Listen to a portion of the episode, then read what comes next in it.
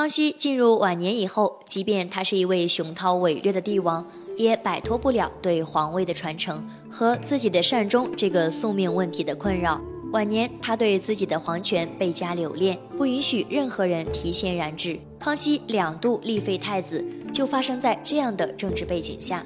废除太子是康熙朝的一件大事儿，关乎着包括胤禛在内的诸位皇子的命运。晚年九子夺嫡，虽然是康熙皇帝始料未及的皇位争夺事件，但也是他为了巩固自身皇权，不得已而采取的物竞天择、适者生存的政治手段。他竭力使皇子们按照自己的教育目的，向着兄友弟恭、父慈子孝的方向发展，但皇子们的表现让他大失所望。太子表现尤为不佳，渐渐淡出康熙的储位备选名单。太子胤禛其实是一个很悲惨的角色，出生没多久，母亲就死了。一方面，康熙为表达对这位皇后的爱意；另一方面是为环境所逼。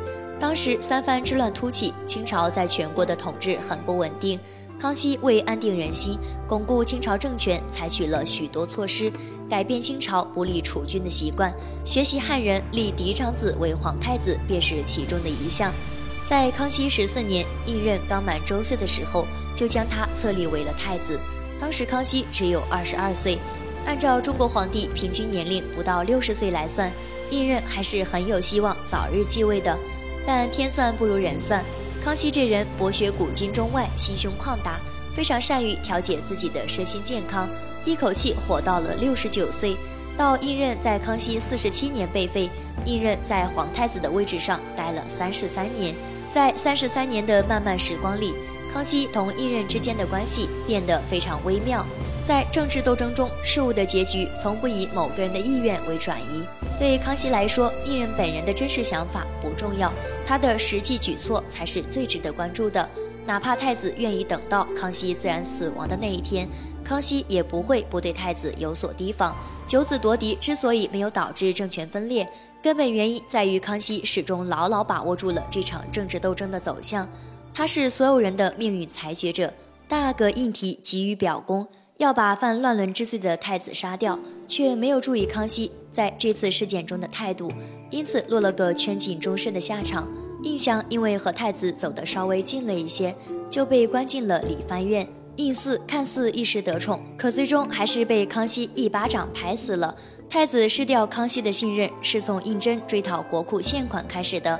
康熙从太子本身就是国库欠款最大债务人这个事实当中，认识到太子缺乏大局意识、团结能力和担当精神，骄奢淫逸有余，而智谋权术不足，既没有坚定地站在胤禛一边，作为部门负责人把控清讨工作的方向，也没有借机坚定地站在朝臣一边，替自己收买人心。为日后继位打下牢固的群众基础，而是在最后做顺水人情，擅自把还款年限延长了两年，使得康熙原本想借此机会整顿吏治的计划完全被打乱。在此之前，当雍正从江南筹款结束回京后，康熙曾召集太子和尚书房大臣一起评价总结四阿哥的这次南行。朝廷大员佟国维和张廷玉表示，四阿哥南行办差还算不错。当康熙让太子发表自己的见解时，太子认为四阿哥此行表现得可圈可点，完成了主要工作，解决了朝廷的燃眉之急，功不可没。如果他一直就说到这里，那就是一场完美的表彰总结。要知道，太子的每一次发言都决定了以后能不能顺利继位的大事儿。如果太子这点觉悟都没有，也就难以继承大统。此时，康熙对胤禛非常欣赏，心情也很愉悦。作为胤禛的直接领导，太子此时应该往自己脸上贴金，把功劳再吹大点儿，让康熙认为胤禛是在自己的指挥下完成工作的。可是接下来他挑起了胤禛的毛病，说了句“但是”，这个“但是”就把一手好牌打稀烂了。我们知道交谈中只要出现“但是”两个字，那么前面他说的就不用记了，这后面的话才是他要表达的真正含义。太子说：“胤禛他不够仁慈，没有康熙的工作作风。这看似是在拍康熙的马屁，实则是传达出自己心胸狭窄，害怕胤禛功高震主的信号。太子这番话的真实用意，就是告诉康熙，我才是你的合法继承人。四弟在治国这方面还是欠缺的。”康熙对太子的一番言论并不满意，非常鄙夷地看他一眼。但当时还有几位大臣在场，无法对其进行指教。这毕竟是康熙精心培养了三十多年的太子，气氛瞬间变得尴尬。康熙于是岔开话题，提到了天津顾顺斋的沙琪玛，用的是真狗奶子加蜂蜜，和御膳房做的不一样，大家都可以尝尝。其实这句话的中心思想就是伟人说的那句话：不管白猫黑猫，抓住老鼠就是好猫。